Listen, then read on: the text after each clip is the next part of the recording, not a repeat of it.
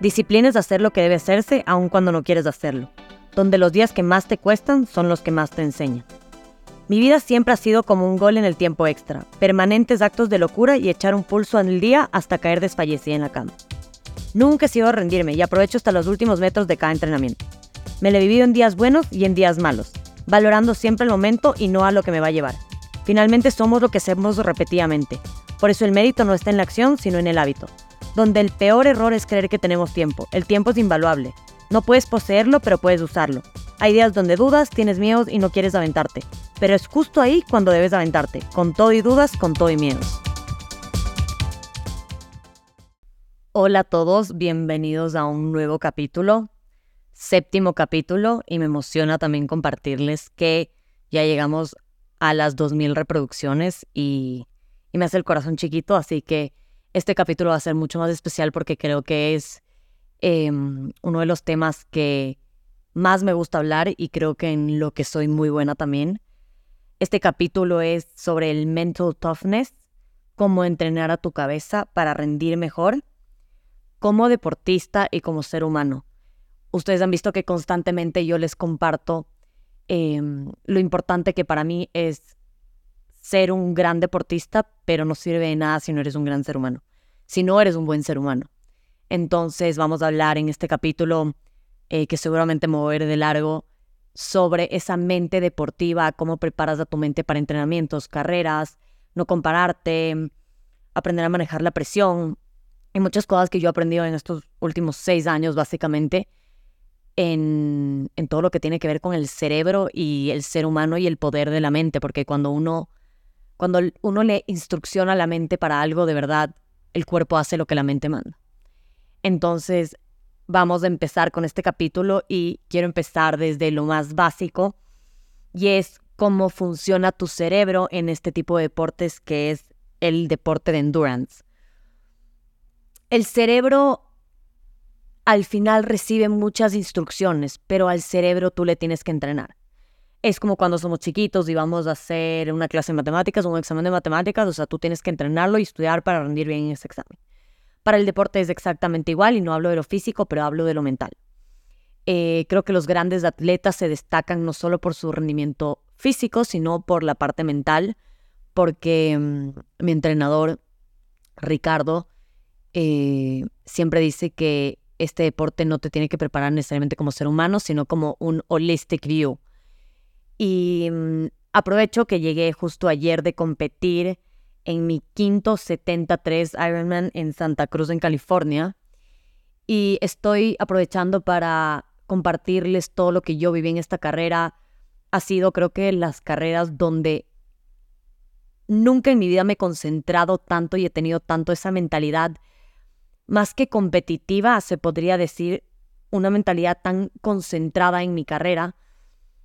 Entonces quiero aprovechar todas esas emociones que incluso muchas las estoy dejando todavía vivir para que les pueda aportar mucho a ustedes en, todo este camino deportivo. Y estoy seguro que, les va a gustar mucho y si les gusta eh, podremos hacer una segunda parte sobre este mental toughness. Entonces, eh, como les decía, al final a tu cerebro tú le entrenas para lo que tú quieres eh, tener. Si tú le entrenas todos los días a tu cerebro cinco minutos, tú vas a tener mejores resultados que solo entrenarle una hora a la semana. ¿Por qué? Porque son hábitos del ser humano, crece a través de los hábitos, mejora a través de los hábitos. Entonces, literalmente el cuerpo y el cerebro funcionan juntos siempre y cuando tú dejes que ellos se conecten.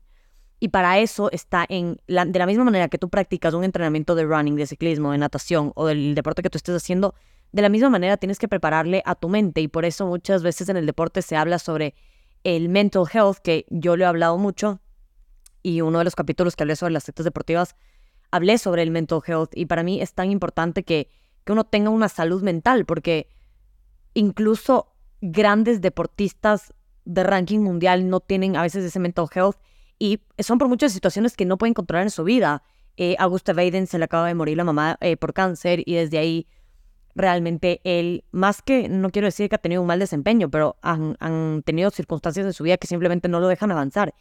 Y mm, creo que fallar tropezarte y equivocarte y tener todas estas cosas en los caminos es lo que realmente te lleva al éxito. Si tú no tienes estos tropezones y estos aprendizajes, em, significa que no has competido lo suficientemente fuerte, por decirlo así. Entonces, em, vamos a empezar un poco a hablar como cómo trabajar en esta mentalidad deportiva y voy a empezar a hablar sobre las debilidades y las fortalezas y, los, y lo hablo como que en conjunto porque siempre creemos que tenemos que trabajar únicamente las debilidades y yo creo que muchas veces tenemos que aprovechar de las fortalezas que también tenemos. Todos tenemos fortalezas, todos tenemos al final también em, debilidades, pero al final está, está en nosotros trabajar las eh, dos en conjunto. Mm, primero diría que a mí me ayuda mucho escribir y se, se los he dicho y se los he compartido, pero escribir cuáles son tus fortalezas dentro de este deporte y no puede ser nada, o sea, por último, una de las fortalezas puede ser como que tengo ganas. Y siempre digo que ponerle ganas es infinitamente mejor que no intentarlo.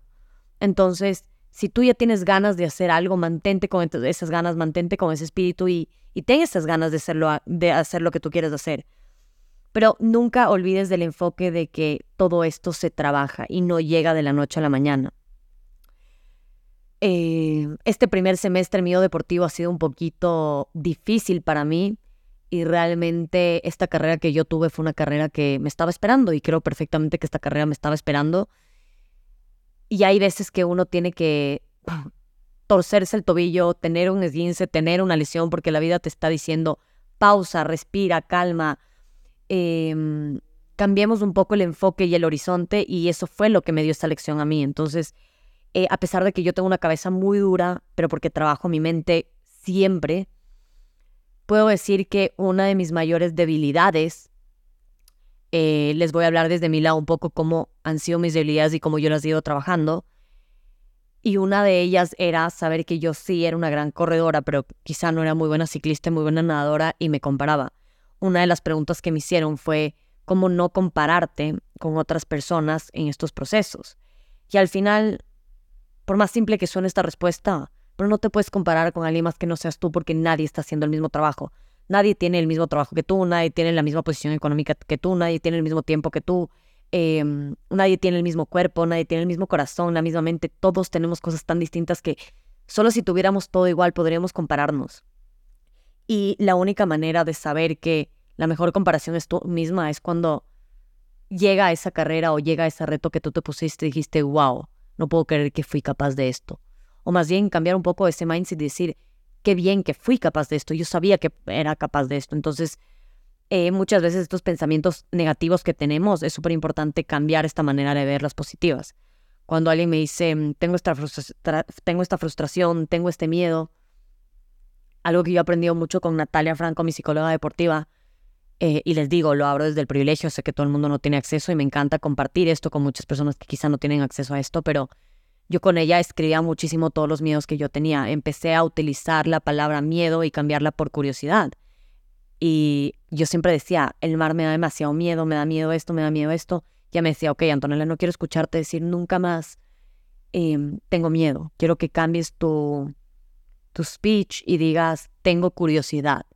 Tengo curiosidad de cómo va a ser mi natación. Tengo curiosidad de saber cómo he mejorado en el agua. Tengo curiosidad de conocer mis límites. Un ejemplo claro y preciso es en la bici. Yo nunca me había fundido en mi vida en la bici hasta el día de hoy. No me fundo y sigo esperando el día en que me funde y diga ya no puedo más. No me ha pasado ni corriendo ni, en la bici. Pero créanme que I'm achieving for that. Como que quiero llegar al punto de quemarme mentalmente y, y físicamente porque uno tiene que retarse a eso. Creo que es súper importante entender cuáles son tus prioridades. Hay gente que quiere competir por simplemente hobby, tener una medalla, ponerlo en su colección y me parece estupendo. Pero hay gente que quiere competir para de verdad conocer sus límites o más bien conocer que no tiene límites. Yo aprendí eso. Em, esta semana que me fui a California tuve como un camp de una semana con mi entrenador Ricardo eh, y aprendí tantas cosas sobre diría el wellness, la mente, la respiración. O sea, yo todavía, les juro que si me desenfoco a veces en, todo lo que les hablo hoy es porque mi corazón todavía está explotando de tanto que aprendí. Pero esas debilidades que, por ejemplo, yo la tenía en la bicicleta, yo empezaba a decir, ok, voy a probarme hasta quemarme, voy a probarme hasta darlo todo. Y mm, en vez de decir, me voy a quemar o me voy a morir intentando hacer eh, esto, yo decía, igual y no tengo límites. Y la única manera de conocer eso es haciéndolo. La única manera de conocer qué tan capaz soy es intentándolo. Si tienes miedo a las bajadas, la única manera de superar ese miedo es bajando. Si tienes miedo de correr una maratón, la única manera de quitarte esa curiosidad es corriéndola, si no, nunca vas a tener. El miedo se transforma en curiosidad. Y esa curiosidad que tú tienes es lo que te lleva al siguiente nivel cuando tú crees que estás listo y la vida te dice, ¡pum! Estás listo, pero estás listo para algo mucho mejor. Pero algo mucho mejor no necesariamente es algo más liviano ni algo ligero, es algo que involucra mucho más retos, muchos sacrificios, que al final, como digo, los sacrificios son una elección. Tú eliges qué sacrificio quieres tener. Entonces, parte de esas debilidades que, yo he tenido es escribir. Ese es el primer ejercicio. Todas las debilidades que yo siento que tengo como deportista eh, o en el deporte que, quiero mejorar es escribir estas debilidades. Y me da risa porque una de las debilidades que yo se lo decía a Ricardo es como, em, yo soy súper chiquita y estoy súper flaquita y realmente de la nada vienen unos mastodontes, mujeres que parecen hombres, que me encanta, o sea, yo les envidio ahorita eso porque sé que mueven más watts, o sea, siempre digo nunca se habla el cuerpo de nadie, pero me refiero a que son grandes y mueven, muchos mueven mucha más potencia en la bici y yo digo como que soy chiquita y me dejo intimidar por eso. Y él me decía, tú, tú te vas con lo que tú tienes disponible. Y Natalia, mi psicóloga, siempre me decía, lo que tú tienes es demasiado, nunca crees, nunca creas que no tienes lo suficiente. Evidentemente esto va con la disciplina y el compromiso que yo le he metido a esto. Eh, si no tienes un compromiso, no tienes una disciplina y no le das la importancia a algo, te pongo un ejemplo, o les pongo un ejemplo, si son malos corriendo, y, utilizo la palabra malos porque sí hay gente mala corriendo. Y me van a decir, ay, no, no eres malo corriendo. No, hay gente que es mala corriendo, pero porque no le dedica el tiempo que tiene que dedicarle para correr. Si tú quieres ser buena en algo y sabes que es malo, la única manera de mejorar es haciéndolo. Entonces, si no lo haces, no vas a ser bueno. I'm sorry. O sea, las verdades duelen y yo les digo, yo era mal en la bicicleta y me volví buena porque me senté en la bicicleta horas y horas y horas y horas hasta volverme buena. Era la única manera de volverme buena y en el agua igual. O sea, esta carrera que tuve ahorita, men, salí en 36 minutos. Para mí es algo que yo nunca en la vida pensé salir en ese tiempo. No era un agua que tenía corriente a favor en absoluto. Eh, tampoco era un agua que era una tormenta, pero yo la verdad, si me dicen, yo no me acuerdo de, haber nadado mucho en el mar. O sea, mi mente estaba muy modo de, Antonella, concéntrate en cada brazada, Antonella, concéntrate en tu objetivo de em, nadar, pegarte unos pies, respirar, nadar, pegarte unos pies y aprender a sufrir en el agua. Y realmente mi concentración, creo que nunca he llegado a este nivel de concentración en el agua que yo no, realmente no me acuerdo de mi trayecto en el agua. Em, el día anterior con mi entrenador, fuimos a, una parte de las boyas y él me dijo, necesito que de esta boya a esta boya nada es durísimo. Y eso me ayudó mucho porque cuando yo llegué a esa boya en la carrera, yo me acordé que yo me metí en el agua con él y dije, aquí es donde tengo que salir fuerte. Y ahí salí muy fuerte para ya salir a la transición de la bici. Entonces, ese tipo de cosas te ayudan muchísimo a, a creer en que sí, te puede, sí puedes salir de tu zona de confort. Y los entrenamientos están justamente para eso, para enseñarte que el entrenamiento está para sufrir y enseñarte a sufrir porque el día de la carrera, you're gonna suffer, tú vas a sufrir el día de la carrera. Así no quieras, tú vas a sufrir la carrera porque en la carrera activas de ese modo competitivo. Mm, entonces, bueno, si me voy por la tangente es porque les voy contando un poco eh, la historia que yo tuve en relación a mi carrera, que creo que es la oportunidad más grande para hablarles de esa mente competitiva y ese modo zen que yo tenía. Me encantó que yo no conocía a nadie en esta carrera.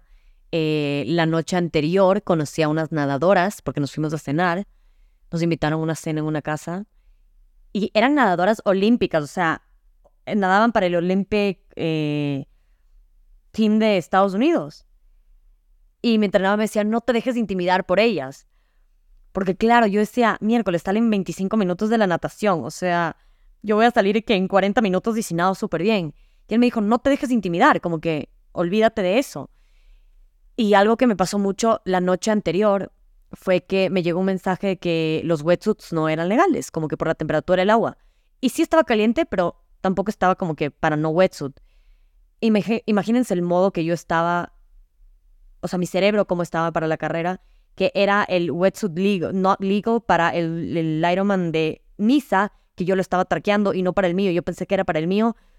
Y, y le dije a mi entrenador y me puse a llorar y, me di, y dije como, es que el agua nunca está a mi favor, el agua está en mi contra siempre. Yo nunca, o sea, siempre el wetsuit me podía quizá ayudar un poco para flotar, porque el wetsuit te ayuda un poco a flotar. No es que si nadas un poco más rápido, sí. Sin embargo, mi natación es sudada, sacrificada y nadada por mí. No voy a justificar ningún wetsuit. Pero yo entré en colapso porque dije, no hay nada que me, o sea, es como, podían haber cancelado la natación porque salía que iba a haber una tormenta. Y yo no quería que cancelen la natación, o sea, no quería que cancelen porque yo sabía que yo quería exigirme y probarme. Pero incluso dije, ay, no, si cancelan, eh, como que el mundo está en contra mío. Entonces él me dijo, a ver, Antonella, yo lloraba, yo le decía, perdón, Ricardo, perdón, perdón. Y me decía, no pidas perdón por, por cómo te sientes. Y le dije, ¿qué hago? Y me dijo, tranquilo, llegamos a la casa, yo tengo unos skin suits, vamos a probar unos skin suits, que eso sí puedes nadar con eso cuando la temperatura del agua está un poco más caliente y con eso te vas, como que no te preocupes, tranquila. Al final, al día siguiente, dijeron como que sí era legal wetsuit y me tranquilicé, pero igual él me dijo como, te vas con lo que tienes disponible, o sea, no pienses en que el wetsuit te iba a ayudar a nadar más rápido o ibas a hacer una mejor carrera por el wetsuit. Y hay veces que utilizamos eso, decimos como que, bueno, si la temperatura está fría, me ayuda porque yo no soy buena para el calor. No, si tú sabes que vas a una carrera con calor, entrena en calor. Si tienes, si puedes, claramente hay mucha gente que no puede, pero si el fin de semana tienes que salir a la una de la tarde agarrar el sol del mediodía para sentirte, para entrenar para una carrera que es en calor, hazlo. Esas son las cosas que le eh, diferencian de un atleta a, uno, a un mejor atleta. Esas, esos cambios de, de horarios, esas, esos distintos entrenamientos que uno elige. Entonces, si tú no eres bueno para el calor, pues perfecto, trabaja en el calor. Si tú no eres buena nadando, pues métete al agua todos los días, todos los días. Y si tienes que nadar 5.000 metros todos los días para ser buena, hazlo. Sea, es la única manera que me funciona a mí. Entonces, si eres un mal corredor, perfecto. Le vas a dedicar el tiempo que necesitas para correr, porque te vas a volver un buen corredor, siempre y cuando le dediques el tiempo y la intención al deporte en el que tú quieres mejorar. Si no le dedicas, si no, si no le pones em, ese tiempo, no le dedicas ese tiempo a el deporte en el que tú quieres mejorar. No vas a mejorar nunca. Hay gente que es súper dotada y sí, o sea, mañana va y hace sin entrenar y perfecto, pero yo no soy ese caso. Yo tengo que sudármela todos los entrenamientos para mejorar y, y incluso me siento hasta mejor por, por eso. Pero siempre tienes que, a lo que yo les decía de que escribo estas debilidades, es escribo en una lista en el lado izquierdo todas mis debilidades, que siento que son mis debilidades, y al lado derecho pongo ¿Cómo hago esta debilidad o este pensamiento negativo que yo tengo, cómo lo transformo en algo positivo? Una de esas era, soy mala en el agua, o sea, soy lenta en el agua. Entonces al lado derecho ponía el pensamiento positivo y ponía, no soy mala en el agua, estoy en el tiempo que tengo que estar para el tiempo que estoy practicando este deporte. ¿Qué voy a hacer al respecto? Voy a nadar más días en el agua, voy a nadar más kilómetros en el agua a la semana, y le voy a dedicar más tiempo a la natación que a los otros deportes. ¿Por qué? Porque quiero mejorar. Entonces tú vas transformando todos esos pensamientos y es lo mismo. Si en, si en, un entrenamiento te sientes cansado, como que aprende a identificar ese cansancio o ese pensamiento negativo y transfórmalo a un positivo. Si tú trabajas en este ejercicio vas a ver las diferencias. Si no, esto no va a llegar a, a ti. Entonces, tienes que darle el espacio a, esa debilidad y tienes que darle el debido reconocimiento para que este, esta debilidad se vuelva en tu fortaleza. Y las fortalezas también es súper importante autorreconocerlas porque muchas veces no reconocemos nuestros logros. Y les voy a decir el claro ejemplo que me pasó. Yo decía, wow, la natación que me mandé, como que gracias al wetsuit. Y en mi cabeza, menos mal, ni siquiera se lo he dicho a mi psicóloga, pero en un momento dije, Antonella, ¿qué estás diciendo? Te mandaste una natación espectacular porque te vas metiendo de 12 a 15 kilómetros a la semana y has sufrido en el agua, has dedicado tu tiempo y tu espacio y tu intención y lágrimas que yo, hubo un entrenamiento que yo me senté a llorar en el agua y dije, ya no puedo más. Entonces, de verdad, ese, sacrificio, que no quiero utilizar la palabra sacrificio, pero esa elección que yo tuve de decir voy a mejorar en el agua, se, ve, se fue, fue un reflejo en, este, en esta carrera. Y hay muchas carreras que no te van a dar ese reflejo y está bien. O sea, les digo, Manta, en julio para mí fue una carrera de verdad que la vida me dijo, te vas a torcer el tobillo cuatro días antes porque no quiero que tengas ese, ese mm, race mode. Y una amiga me lo dijo. Me dijo, tú ya estabas igual de lista para Manta que para Santa Cruz, pero la vida te estaba esperando para ponerte con unas atletas muchísimo más fuertes em, en una carrera tan fuerte como fue Santa Cruz. Y me refiero al nivel. Algo que aprendí muchísimo de Ricardo, mi entrenador, fue que él me dice que desde ahora en adelante yo no voy a perseguir mariposas, voy a perseguir leones. Y que yo siempre tengo que encontrar, siempre necesito que mis rivales compitan conmigo en el mejor día, en su mejor momento, con las peores condiciones. Y yo dije, por un momento este man está loco. Y me dijo, sí, porque en las peores condiciones, con las atletas más fuertes, la mente que tú tienes hace que tu capacidad de brillar sea más alta. Y dije, wow.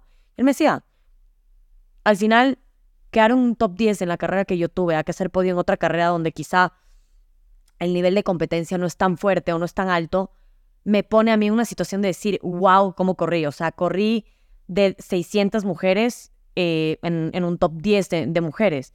Como que un poco reconocer de, de realmente lo que yo soy capaz. Y yo les digo, esta carrera totalmente fue una carrera muy mental. Yo sé que físicamente yo ya estaba preparada, pero mentalmente esos cinco días mi entrenador me transformó la cabeza como nunca alguien me había transformado. Y eso es algo que lo valoro muchísimo de él.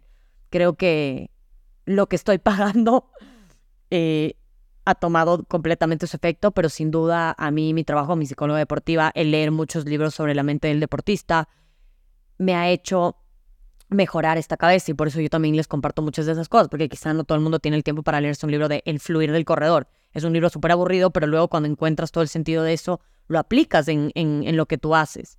Entonces, reconozcan sus logros, felicítense, apláudanse, abrácense y digan como que este logro es tuyo y de nadie más. Yo le decía a mi psicóloga como que sin, e, sin ti yo no hubiera podido hacer esto. Y ella me dijo, yo solo estoy ahí para abrazarte y aplaudirte por lo que haces. Pero me dijo, tú sabías que tú podías hacerlo y sola y sin mí. Y dije como que, wow, qué bien que me diga eso, porque al final es verdad. Yo tengo la cabeza y tengo todas las herramientas para poder haber hecho la, exactamente la misma carrera que hice. Pero ¿cuáles son las herramientas? Que a mí ella me provee unas herramientas y yo hago uso de esas herramientas. Pero si yo no hago uso de esas herramientas, no me va a servir. Es lo mismo. Si soy un mal corredor y quiero mejorar corriendo, la única manera de hacerlo es corriendo más, haciendo mayores distancias, trabajando más tiempo en esa debilidad. Entonces, parte de esto que les decía de, del privilegio que tengo, sí, de tener mi psicóloga, tener un coach que él ha entrenado, él ha entrenado con los mejores atletas eh, World Championships en el mundo, eh, que él me haya compartido todo este conocimiento para mí es algo que me siento plenamente agradecida. Eh, fue una oportunidad que tuve porque él me dijo como que, ¿por qué no te vienes de Santa Cruz? Y fue un como que, bueno, está bien. la vida me puso ahí y creo que mm, yo tenía que vivir esta semana e incluso dejar asentar estas emociones para poder compartírselos a ustedes y decirles, competir es hermoso, pero para mí el compartirlo lo hace mágico. Me hace sentir que estoy haciendo lo que yo de verdad quiero hacer en mi vida y es eso, el compartir todas mis experiencias que le pueda ayudar a alguien más, porque no me considero una persona egoísta en cuanto a, todo lo que es aprendizaje. Siento que mientras más sé y más lo puedo compartir, yo feliz. Y hay pausa comercial, pero con mi psicólogo hemos hablado y estamos trabajando igual en un programa justamente que tiene que ver mucho con la mente la nutrición, el cuerpo, la respiración, un programa súper completo for beginners y for pros, o sea, para el que quiera. Si no tienes quizá el presupuesto para siempre tener un, puede ser un coach o un nutricionista o un psicólogo deportivo, es un programa que te puede ayudar mucho a tener todas las herramientas para tú trabajar sobre ellas a lo largo de tu año de carrera. Em, entonces eso es algo que está por salir y se los quiero compartir. Eh, al final les digo, todo el conocimiento que tengo lo comparto porque me hace feliz y me llena el corazón. Pero mm, creo que al final todos tenemos que hacer un uso de unas herramientas que a veces podemos tener y aplicarlas y eso ya está en ustedes. Que si yo les proveo unas herramientas, ustedes a tener estas herramientas para poder usarlas. Em, algo también que, que he aprendido mucho en esto de la mente es que hay veces que no nos gusta sentirnos incómodos y eso es en general en la vida. Por eso digo que el deporte te ayuda a sentirte incómodo. Y los entrenamientos están para hacerte sentir incómodo, porque en el momento que no te estás sintiendo incómodo, como que no estás entrenando lo suficientemente bien. La incomodidad te lleva a un nivel superior del que tú quieres llegar a ser. Entonces, al final, todo es cuestión de entender que esa incomodidad hace que tú te vuelvas una mejor persona, esa incomodidad hace que tú te vuelvas un mejor ser humano, esa incomodidad te hace que tú te vuelvas un mejor deportista. Pero dentro de sentirse incómodo, es súper importante aprender a manejar tus emociones y no tus ritmos. Les voy a poner el ejemplo de carrera. Es que cuando yo estaba corriendo, yo no sabía si ver el pace. Dejé de ver el pace y controlé mucho mis emociones. Y hubo un momento en el que me quise quebrar llorando en la corrida porque me acordaba de que me torcí el tobillo, de que no pensé que podía estar corriendo así de fuerte y sobre todo en una parte que era muy, muy arenosa de trail, decía, ¿en qué momento me tuerzo el tobillo? Quería llorar, de verdad. Y el momento en que iba a llorar se me iba a ir la respiración y dije, no, esto te va a costar la corrida. Y, y me acordé y aprendí a manejar mis emociones y en vez de utilizarlas como algo de, de hacerme sentirme, no triste, pero emocional, dije, Antonella, tuviste seis semanas de para. Estás aquí compitiendo con unas atletas muy fuertes de Estados Unidos. Tú eres capaz de esto y más porque todavía no tienes una idea de cuáles son tus límites. Y es la hora de probarte y me probé y le di, o sea, hasta quedarme sin gasolina. Y algo que yo decía mucho que me equivoqué en el running es dejar que me pasen la energía. Es porque mi entrenador me dijo, nunca le choques la mano a nadie durante carrera. Yo le dije, ¿por qué? Como que incluso un niño ya. Y solo me dijo, nunca sabes por lo que esa persona está pasando y tú estás pasando energía cuando alguien te da la mano. Y me quedé en shock porque dije, ok, desde el momento que me pasó esto yo no pude bajarle el ritmo que eran los últimos cuatro kilómetros. Y, no lo veo como algo negativo también, pero él cree mucho, él es una persona muy holística que piensa mucho en el poder de las energías y eso también es súper importante cuando estás en este deporte, porque energéticamente mucha gente, esa envidia que tiene, te la pasa en energía negativa. Y, es así, entonces aprendí también esa lección y, obviamente no hablar cuando estás compitiendo, a no ser que en verdad necesites algo. Em, entonces, aprendan a sentirse incómodos. Creo que eso es algo muy importante. Cuando te sientes incómodo en tu entrenamiento, vas a poder sentirte incómodo en una carrera. Em, pero parte de controlar esta incomodidad es saber hasta qué punto te puedes sentir incómodo. Entonces, aquí podríamos decir es cómo planifico yo una carrera, cómo planifico yo una carrera y mm, les voy a decir que la planificación de la carrera está desde los entrenamientos. Muchas veces nos obsesionamos, por ejemplo, yo les digo, o sea, para mí haber hecho 5 horas 7 en este Ironman fue una locura, nunca pensé haber hecho ese tiempo. Y antes, eh, como anterior equipo de entrenamiento, a mí me daban, por ejemplo, el tiempo que estaba un poco em, supuesto, no sé si se utiliza así la palabra, para yo hacer en la carrera. Y eso decía como que, ah, es un buen tiempo, ah, bien, pero yo me iba sugestionada en el tiempo. Con Ricardo no hago eso. El man es como, tienes que aprender a sentir, tienes que aprender a conocerte, tienes que aprender a conocer tus sensaciones. Y con él hicimos todo lo contrario, él solo me dijo, mira, llévate alimentación preparada para unas tres horas de bicicleta, vimos un poco como que mis números en cuánto me sentía cómoda, pero él nunca me dijo, vas a hacer este tiempo, vas a mover exactamente tantos watts y esto. Nunca lo ha hecho en ninguna de las dos últimas carreras que tenía y eso me ha dado muchísima más confianza en aprender a conocerme. De hecho, el reto que nosotros tenemos es que yo llegue a competir sin reloj. Competir toda la distancia sin reloj. Entonces, eh, estamos trabajando en eso también porque es algo que mentalmente me, me reta y me gusta.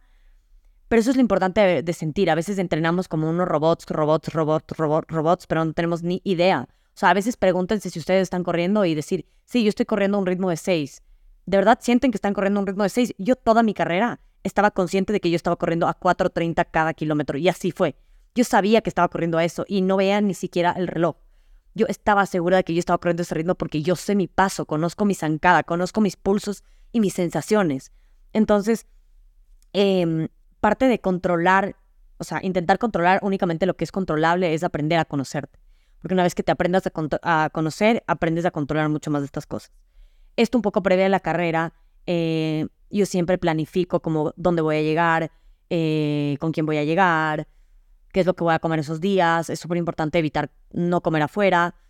Pero algo que me ayuda muchísimo es, yo muchas veces intento controlar toda mi alimentación. Y en verdad, eh, la carga de carbohidratos, tengo que comer esto, esto. En verdad comí súper sano, pero no me obsesioné por controlar todas estas cantidades em, y estar un poco más tranquila, porque esa tranquilidad me iba a llevar a estar más relajada incluso mentalmente y, físicamente, evidentemente. Entonces, eso me ayudó muchísimo a que yo no me obsesione muchas veces. Y que como de la carrera y que como esto, yo me tragué unos cuantos chocolates con mi entrenador y me valía. Y y era porque en verdad disfrutaba esas conversaciones con él mientras cenábamos y nos quedábamos dos horas hablando sobre, eh, no sé, los atletas pro, sobre los equipos de entrenamiento, sobre empezar a correr. Hablamos de tantas cosas que de la nada nos acabamos un paquete de chocolate. Y si creen que me sentía culpable porque estaba en carrera y me comí un par de chocolates, cero. De hecho, yo me tomé una cerveza hasta una semana antes de carrera.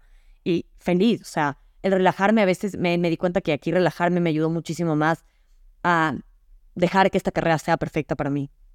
Eso lo quita que me voy a tomar un whisky mañana, o sea, no, tampoco es así. De ahí algo que también eh, he aprendido es que esté consciente que lo que yo tengo es mucho y que les decía, lo que tengo es lo que hay. O sea, y lo que hay no como mediocremente, es que si mi corazón soporta una carrera a 160 pulsaciones, es lo que soporta y punto. Si alguien soporta una carrera a 180 pulsaciones, soporta 180 pulsaciones. O sea, cada ser humano y cada cuerpo es tan distinto que es súper importante que sepan que lo que ustedes tienen es lo que tienen disponible. Hay veces que yo no tengo esto, es que yo no tengo esta bicicleta. Es que yo, yo hablaba con mi entrenador de cambiarme mi bicicleta de triatlón y él me dijo, ¿para qué? No, sigue compitiendo con esta, sigue, sigue enamorándote de este deporte, veamos hasta dónde podemos llegar. Y luego vemos otra maleta, eh, otra maleta, otra bicicleta. Más bien, eh, busquemos otro aro, busquemos otro tipo de cosas que decía, que bien, o sea, Qué bien que me está diciendo que no necesito cambiar una bicicleta. Perdón, me está diciendo que más bien aproveche esa bicicleta que tengo y le dé harto uso para que en el momento que sea preciso cambiarme a otra bicicleta, yo me cambiaré a otra bicicleta. Y, me encantó también eso, porque es lo que yo tengo disponible es esa bicicleta. Yo podría irme con una mejor, pero, pero ¿para qué? O sea, estoy bien con la que tengo ahora y, vamos viendo poco a poco en el camino. Entonces, creo que eso también me ha ayudado muchísimo a, a relajarme y saber que al final, sí, lo que tengo es mucho, estoy consciente que también les hablo desde el privilegio, pero muchas veces queremos algo que it's not achievable o, no está cerca a nosotros, pero nos frustramos porque no lo podemos tener y al final esa frustración energéticamente te drena y en verdad es mejor decir, ¿sabes qué? No lo tengo yo y que ven que, que esa otra persona lo pueda tener, pero yo voy a utilizar lo que yo tengo disponible para mí y salir adelante con eso. Y eso es, incluso de valientes. Em, entonces, un poco para, esto de carreras em, que me ayuda es cada vez que yo tengo un entrenamiento duro, saber que, que yo estoy en la capacidad, que yo estoy en la fortaleza, que yo tengo la fuerza y todas las herramientas necesarias para poder hacer esos entrenamientos duros. Y en carreras, cada vez que estoy sufriendo, por decirlo así, me acuerdo de los entrenamientos duros. Acuérdense siempre de unos entrenamientos que están realmente muertos y ya no pueden más. Acuérdense y digan, esto voy a sentir el día de la carrera. Cuando tienen unos paces súper fuertes o, de verdad se sienten que están sacados la madre y ya no pueden más en un entrenamiento, repítanse a, sí mismos cuando están entrenando, esto es lo que voy a sentir en la carrera, así que acuérdate de esto. Y van a ver que en la carrera van a sentir eso y se van a acordar de ese entrenamiento. Y me va, un día me van a decir, Antonella, hice lo que tú me dijiste. De hecho, el otro día una amiga una chica que escuchaba mi podcast me decía lo que tú hablabas sobre el modo de competir, a veces el, no el modo de competir, el modo de entrenar sin música, te llega un punto de concentración increíble que es como que tu mente en blanco. Y a mí me pasó mucho eso en la natación, como que mi mente estaba tan en blanco que estaba tan concentrada simplemente en nadar.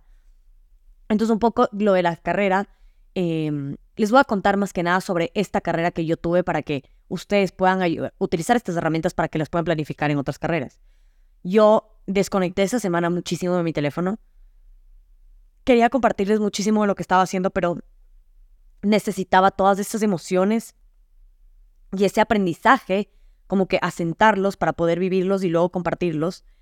Y parte de eso era em, reconocer la ruta, no estar con nadie más que no sea mi entrenador en ese momento, em, grabar por dónde yo iba a pasar, grabar la zona de transición, grabar dónde me iba a sacar los zapatos, dónde me iba a poner los zapatos, grabar la ruta por donde iba a salir en el agua. Y eso yo veo la noche anterior para visualizar un poco mi camino durante esa transición, durante, durante la carrera, em, porque ese es el poder de la visualización. Si pueden, em, hay libros, hay podcasts igual sobre la visualización, el, esa meditación de concentrarte y visualizar lo que tú estás por vivir o quieres vivir, es una manera de atraer lo que tú quieres vivir.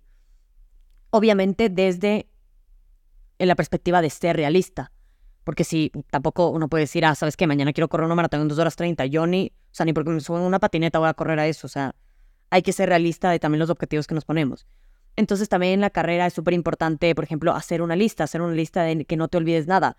Hagan una lista, eh, planifiquen esta, esta lista antes de salir de viaje, cuando lleguen de viaje, cuando retiren el, el kit de la carrera, antes de dormirse, el día en la mañana antes de salir de la casa, cuando estén en la zona de transición, vean que toda esta lista esté. Esta lista ayuda muchísimo a que sepan que no se han olvidado nada. Parte de esto previo a la carrera es planificar, planificar esta, planificar esta alimentación que yo les digo. O sea, mucha gente comete el error de, de decir, no, es que mientras más flaco estoy, mientras más, o sea, créanme que ahorita no saben cuánto deseo subir de peso pero mis entrenamientos son tan intensos que de verdad me, me mantienen chupada, pero el que come más gana. O sea, realmente la alimentación, el glucógeno, la glucosa, los azúcares, obviamente buenos azúcares, son tu guía perfecta para poder rendir bien en este tipo de entrenamientos. También planifiquen con qué van a competir, con qué gadgets van a competir. Eh, no prueben ropa nueva el día de la carrera, porque eso también te psicos... O sea, créanme que eso es una parte de planificación de carrera y mental. O sea, eh, quieres correr con los mejores zapatos porque este, esta persona corrió con los mejores zapatos. Esos zapatos no te van a hacer más rápido a ti. Los mejores zapatos para ti son con los que tú te sientes más cómodo, no los zapatos con los que corre Kipchoge.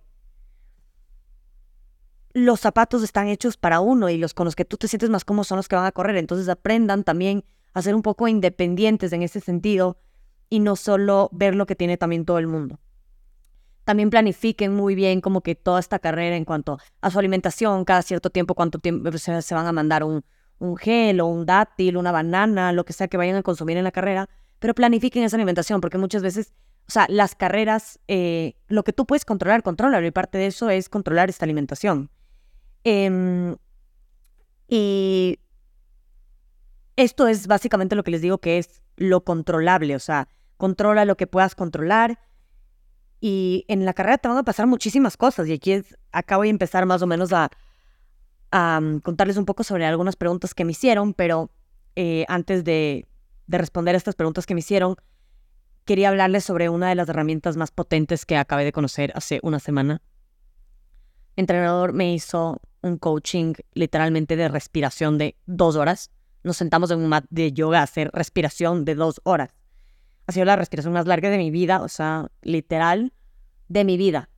Pero qué impresionante. El pulmón tiene una capacidad de respirar de un 20% y el diafragma tiene una capacidad de respirar de un 80%. Eso significa que cuando nosotros tenemos ansiedad, cuando estamos tristes, cuando eh, tenemos nervios, nosotros intentamos respirar como estamos intentando respirar con el pulmón, pero no estamos controlando bien esa respiración para poder hacer un uso de tranquilizar esos sentimientos y controlar nuestras emociones. yo en el agua me pongo tremendamente nerviosa y que yo lo único que hacía en esa fila era hacerme pipí sobre el tri o sea, en dentro del wetsuit, pero me hacía pipí, me hacía pipí, me hacía pipí, porque realmente estaba súper nerviosa, pero no me daba taquicardia, no me sudaban las manos y sabía que la única manera de como que drenar esos nervios que yo tenía era haciéndome pipí, pero no, no sentí esa ansiedad y justamente Ricardo se paró al lado mío, me dijo, cierra los ojos y necesito que hagas el ejercicio de respiración del diafragma de cinco minutos. Eh, les voy a ir compartiendo también muchas cosas que muchos libros que él me mandó a leerme sobre estas cosas y creo que el poder de aprender a respirar bien es, él siempre me decía, mira, muchos de mis atletas lo utilizan para ser mejores deportistas. Y le dije, no, Ricardo, yo no, quiero, yo no lo quiero utilizar para eso. Fue porque cuando yo pensé en el agua y me dio ansiedad pensar en el agua, yo hice esos ejercicios de respiración y me dio una calma y dije, wow, esto es demasiado holístico, como sí, te da esa calma cuando tú tienes ansiedad, cuando tienes esos miedos, cuando te pones nerviosos. Entonces creo que una de las mejores herramientas para mantener la calma es justamente estos ejercicios de respiración del diafragma, desde el diafragma. Em, y de ahí, eh, parte de eso, eh, algo que quería mencionarles un poco sobre la presión, si la presión es un privilegio. Yo creía mucho que la presión era un privilegio em, y creo que he cambiado mucho mi mindset. Creo que la presión es porque la gente cree en ti, sabe, que tu sabe la capacidad que tú tienes y por eso te presiona, por eso te dice, no, es que tú puedes esto, tú puedes más, tú puedes más, tú puedes... Pero creo que la presión llega hasta un nivel y mm, a pesar de que la presión está muy relacionada con la inteligencia emocional, uno decide qué presión quiere tolerar y hasta y aprender a poner estos límites.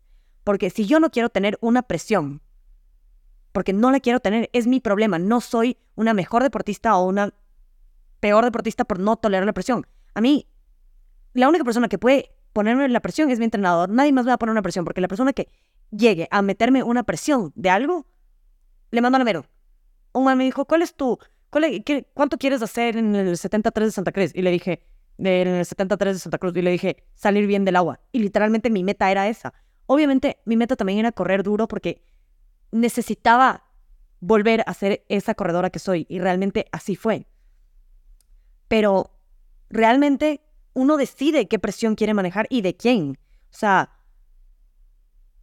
no, no crean que siempre la presión es buena. No crean que necesitas tener presión y aprender a manejar la presión para ser un mejor deportista. Bullshit. Del que te diga eso no tiene ni puta idea de lo que está hablando porque la presión, hay gente que, que sabe trabajar con presión y hay gente que no sabe trabajar con presión. Y la persona que no sepa trabajar con presión no significa que es mal trabajador. O sea, en absoluto. Yo necesito mi tiempo, yo necesito mi espacio y yo quiero hacer las cosas cuando me den a mí la gana. Si yo quiero trabajar, hacer un proyecto una hora antes de presentarla es mi problema. Y si quiero hacerlo una semana antes, lo hago una semana antes. Yo sabré cómo manejar mis tiempos y yo sabré cómo manejar mi presión. Eso no me hace tener una inteligencia emocional buena o mala. O sea, literalmente la gente habla estupideces, pero bueno, hay que dejarlo ser. Como dicen, uno no tiene que tomarse nada personal. Eh, pero bueno, me desahogué. Pero les digo, si algún momento sienten presión de algo, o sea, no dejen que esas personas les acaben mentalmente. Es lo que Ricardo me decía cuando estas nadadoras olímpicas, se los juro, nadadoras olímpicas, me decían como que, ay, no, el agua. Y claro, cuando yo les dije a cuánto corría, ahí, ahí se frenaron un poco, porque yo, todo lo que ellas me sacaban en el agua, yo me las comía corriendo. Pero en, ningún momento fue como que, ay, me las voy a comer corriendo. Más bien me encantó que ellas fue como que, wow, como que qué bien corres, como que me encantaría correr como tú. Y yo, sí, yo qué bolas, yo quiero nadar como tú. Pero él me dijo, como que no te dejes intimidar y no te dejes sentir como que esa presión porque nada que ver. Y, realmente creo que es eso, o sea, uno sabe qué presión manejar y también de quién, o sea, si tú le das importancia, bien, y si no, no. Entonces, aprendan a poner esos límites en cuanto a, tener presión o no. No creo que, o sea, uno, uno sabe hasta qué presión quiere tener y con mi entrenador hablábamos mucho sobre cómo vamos a trabajar de aquí para el full. Y él me decía, yo te voy a empujar hasta donde tú quieras que te empuje. Si tú me dices, Ricardo, hasta ahí, hasta ahí. Y eso se refiere a que nosotros hablábamos de mi tiempo de maratón en el full. Y él me dijo, creo que este tiempo es mediocre. Y yo, hijo de madre, no creo que este tiempo sea mediocre, como que para mí era súper achievable. Y él me dijo, no, yo creo que puedes correr tantos minutos menos. Y dije, wow. Y me dijo, pero si tú no quieres, está bien.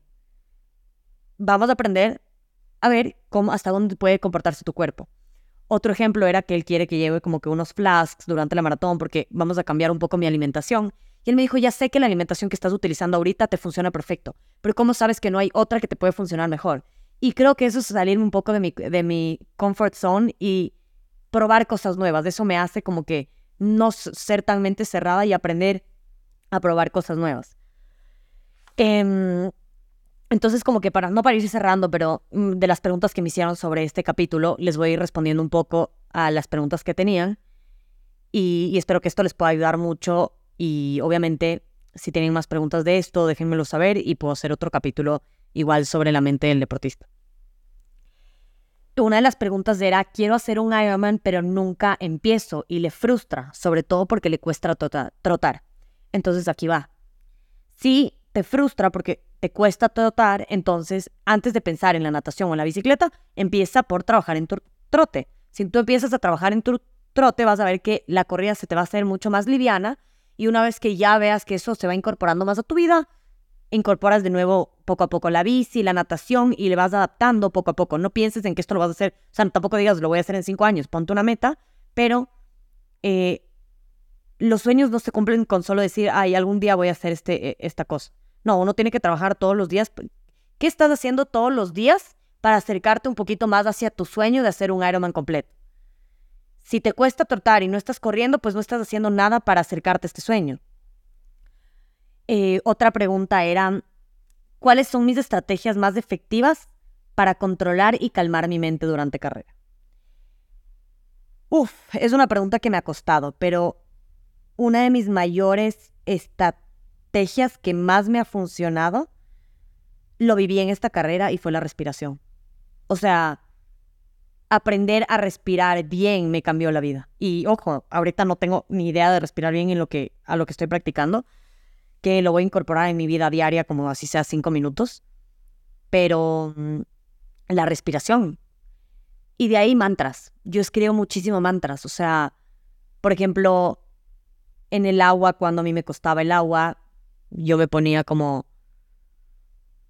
el agua te ayuda a fluir, no pelees contra el agua. Entonces, eh, cuando estaba en carrera, decía, el agua te ayuda a fluir, no pelees contra el agua técnica. Entonces pensaba en la técnica. Decía, la técnica te hace mejor nadador, la técnica te hace mejor nadador, no pierdas la técnica. Entonces yo me repetía los mantras que yo había escrito durante, eh, o sea, antes de la carrera. Y antes, me refiero a meses antes, yo ya voy escribiendo los mantras que me ayudan a potencializar los momentos vulnerables durante mi carrera. Entonces, busca mantras que te ayuden a calmarte y fortalecer esa, esa mente. Por ejemplo, yo en la corrida yo sabía que era mi parte fuerte, pero yo sabía que parte de eso era saber que yo tengo que salir despacio y no embalarme. Entonces era como que Antonella, the first mile is the most liar. The first mile is the most liar. Y me lo repetía varias veces para que mi corazón se calmara y yo no me acelerara desde el primer kilómetro. Em, entonces yo te diría que la respiración básicamente y el escribir tus mantras y repetírtelos durante la carrera. Algo que me ayudó muchísimo en mantras de las bicicletas también es que yo estoy fuerte y a pesar de ser chiquita y flaca, yo soy fuerte y me lo repetía y me lo repetía en la bici y me lo repetía cada rato. Cada vez que, me costaba me sentí incómoda en la bici, yo decía la incomodidad me lleva al éxito, la incomodidad me lleva al éxito y ese tipo de mantras chiquititos me hacían recobrar un poco como que esa vida durante la carrera. Em, de ahí me hicieron una pregunta que sí, ¿es bueno ser siempre positivo durante carrera? Yo creo que el mindset positivo es muy bueno, pero siempre hay un, o sea, es un juego, es un arma de doble filo, porque tú tienes que ser positivo con lo que tú tienes disponible y con lo que tú sabes que tú tienes que ser realista. Eso les digo, ay, mañana voy a hacer una maratón en dos horas y media. Pues hermano, puedo ser muy positivo del mundo, pero tú sabes que si tú no corres a su pace no puedes ser positivo. Eh, Tú no puedes decir, voy a salir en el agua más rápido que esta persona porque esta persona es más lento si tú no has estado en el agua practicando, practicando, practicando y practicando. O sea, les pongo ejemplos. Pero ese, ese positivismo te puede llevar a darte contra el muro. Entonces, es importante ser positivo, pero también ser realista.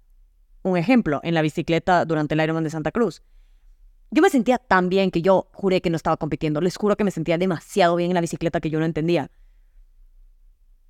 Pero yo sabía que si yo le apretaba un poquito más, quizá eso me pasaba factura en la corrida. Entonces yo dije, a ver, Antonella, no. Estás bien como estás, estás bien de pulsaciones, estás bien de potencia. Con esto te vas y llegas a la corrida y ves cómo te sientes. Hay veces que es súper importante controlar esa mente y es como que estoy positiva, me siento mucho mejor, pero es un arma de doble filo y decir, ¿sabes qué? Todavía me falta una gran parte de la carrera. Entonces no la voy a arriesgar.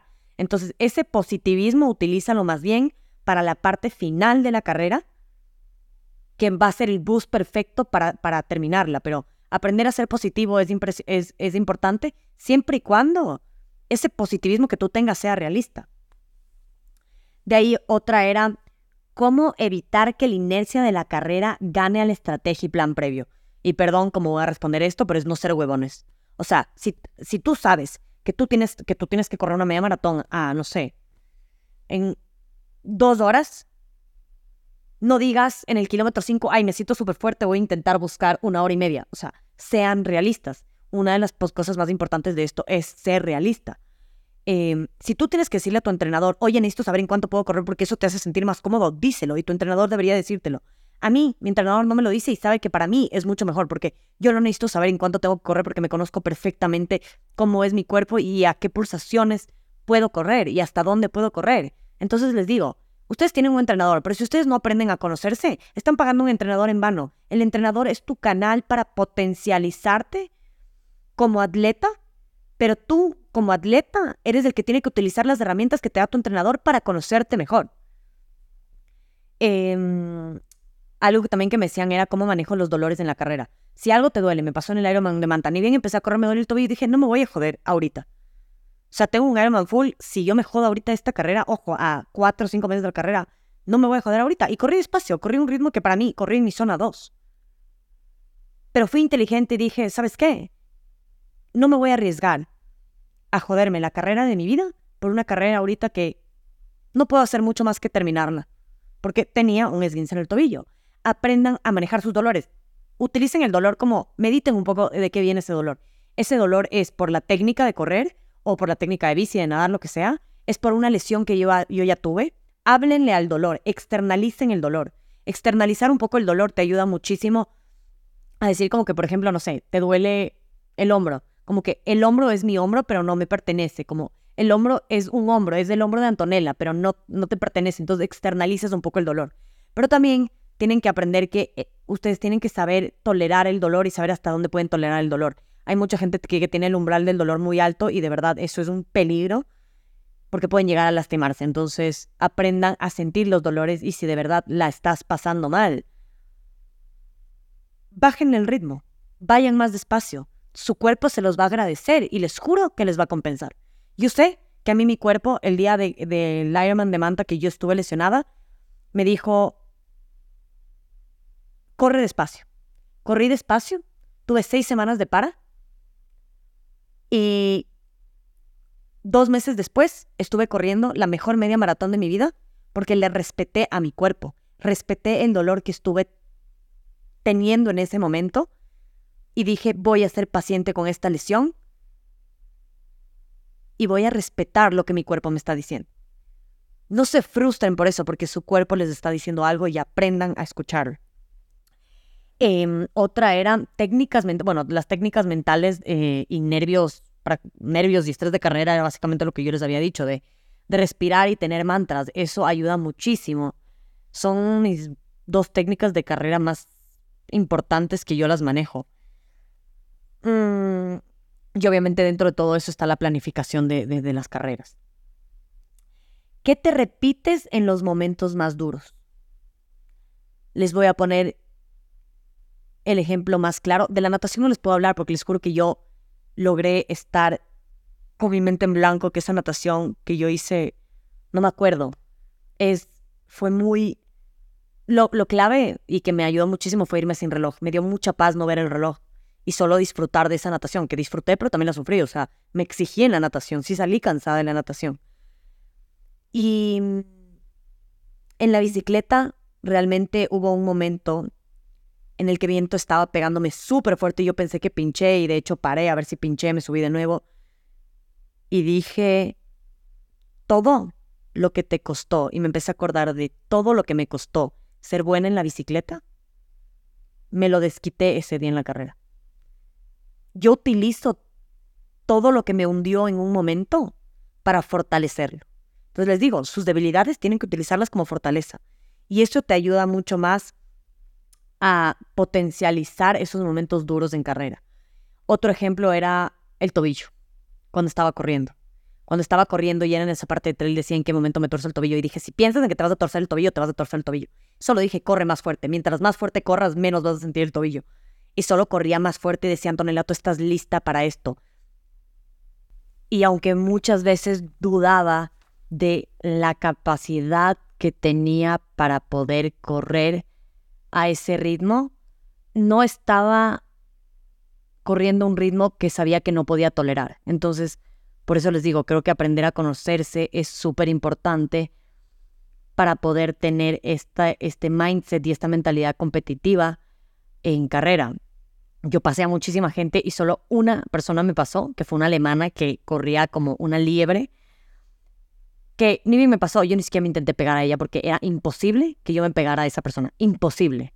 O sea, mm, ella hizo la media maratón como en 10 minutos menos que yo. De verdad, se lanzó de las mejores medias maratones. Entonces, es, es ser muy realista de la capacidad que tú tienes de, de hacer el trabajo que tienes que hacer durante la carrera. Y que se, estés muy consciente siempre que esa incomodidad que tú tienes en la carrera está bien porque es lo que tú entrenaste para. Entonces, no se olviden que al final uno entrena para poder sufrir y tolerar ese sufrimiento en la carrera. Em, otra pregunta que me hicieron fue eh, tips para primeras carreras. Eso eh, lo tengo en el capítulo, si no me equivoco, 3, que el que dice que correr no es para todos. Les invito a que lo lo escuchen, pero básicamente las primeras carreras es dividir tu carrera por minutos, kilómetros, por lo, por lo que te haga mejor. Y siempre digo, como que escribir qué es lo que tú quieres sentir en esta carrera. Em, siempre y cuando todo sea realista, tangible y achievable, por decirlo así. Em, también algo que me preguntaron fue cuáles son las motivaciones internas que yo tengo durante carrera y aprendí muchísimo que las motivaciones em, son básicamente, no es como el premio, pero las motivaciones son como, te dan esa satisfacción de cumplir lo que realmente quieres cumplir y cuando estás compitiendo por ejemplo, mi motivación no era un podio, mi motivación no era ni siquiera el tiempo que iba haciendo, porque yo no tenía ni idea de cuánto nadé, cuánto era el total de mi, de mi carrera. Yo iba con las ganas de terminar fuerte corriendo y decir, lo di todo y me quedé sin gasolina. Y, creo que esa sensación es deliciosa. Em, así que esas eran un poco las, las preguntas que me habían dicho, pero como siempre les comparto muchas cosas, mindsets mentales, cosas que me ayudan durante carrera. Siempre les digo que la única manera de probarte a ti mismo, de conocer esa capacidad es que tienes es haciéndolo.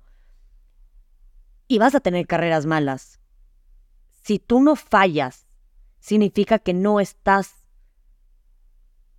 intentando lo suficientemente fuerte te vas a caer, te vas a rendir, vas a tener carreras buenas, malas, pero vas a ver que un día va a llegar esa carrera que tanto soñaste y que la viviste como querías vivirla.